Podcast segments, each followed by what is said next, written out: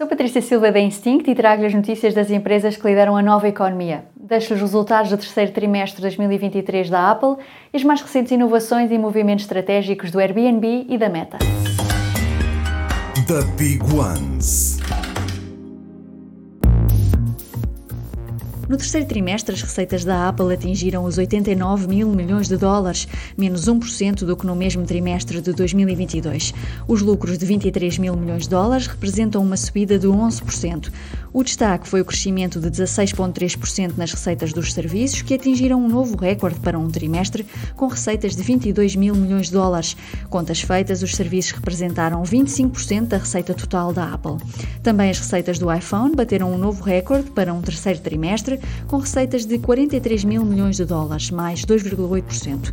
O mesmo não se pode dizer das receitas do Mac, que desceram 33,8% para 7 mil milhões de dólares, e do iPad, que desceram 10,2% para 6 mil milhões de dólares. Em Portugal, o alojamento no Airbnb já pode ser pago em prestações após uma parceria do Airbnb com a Klarna. No momento da reserva, a solução da Klarna permite optar por um crédito instantâneo que pode ser amortizado em três prestações sem juros ao longo de dois meses. A nova opção está disponível para reservas com preços entre os 35 e os 3 mil euros.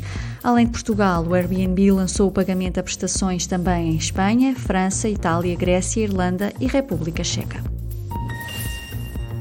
Após os rumores, chega a confirmação: a Meta lançou na Europa versões pagas do Facebook e do Instagram que não mostram publicidade aos utilizadores.